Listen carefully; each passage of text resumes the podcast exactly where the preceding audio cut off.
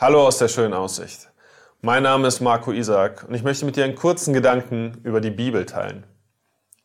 Kurz bevor die Corona-Krise so richtig losging, kurz bevor alle Geschäfte geschlossen wurden, alle Schulen geschlossen wurden, alle Universitäten und alle Bibliotheken geschlossen wurden, ist ein Freund von mir nochmal losgezogen und hat sich äh, in den Bibliotheken mit Büchern eingedeckt.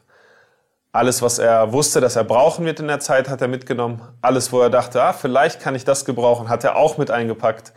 Und so ist er mit einem riesen Haufen an Büchern nach Hause gefahren und wusste, ich bin bereit für die Zeit, die jetzt kommt. Falls du das nicht gemacht hast, möchte ich dir heute die Sorgen nehmen. Es ist überhaupt kein Problem. Du hast in deinem Regal eine Bibliothek stehen, die Bibel. Es ist kein einzelnes Buch, nein, es ist eine ganze Bibliothek. 66 Bücher von ähm, ungefähr 40 Autoren geschrieben. Also ein Riesenwerk, was du da stehen hast. Für die einen ist es erschlagend. Ähm, die anderen sehen es als Herausforderung, es zu lesen. Für die einen ist es ein kostbares Buch, ähm, was sie behüten mussten in der Vergangenheit vielleicht, was sie ganz hochhalten. Für die anderen ist es einfach ja, ein altes Buch, das halt im Schrank steht. Für die einen ist es voller Weisheit, voller Sachen, die man erforschen kann, für die anderen ist es unverständlich und langweilig. Ja, es ist ein Buch, wo man erstmal lernen muss, es zu verstehen. Lernen muss, das, was dort geschrieben ist, einzuordnen. Aber vor allem ist es ein Buch, das man nur versteht, wirklich nur versteht, wenn man in Beziehung mit Jesus lebt.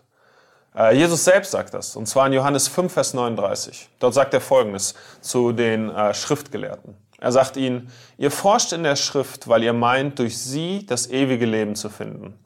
Aber gerade die Schrift weist auf mich hin. Was ist passiert in dieser Situation?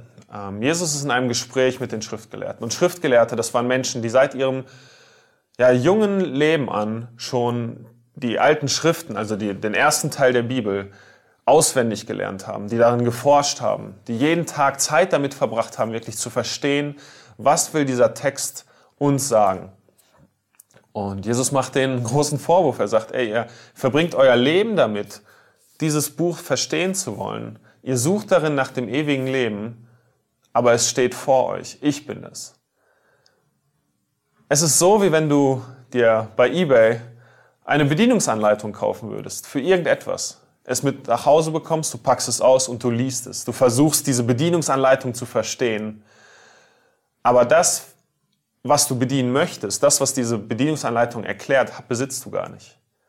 Genauso ist es mit der Bibel, wenn du sie nicht in Beziehung mit Jesus liest. Es ist ein Buch, was viele Weisheiten hat.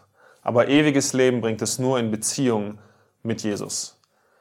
Wenn du also heute die Bibel liest, frag doch Jesus, ob er die Beziehung zwischen dir und ihm vertiefen kann.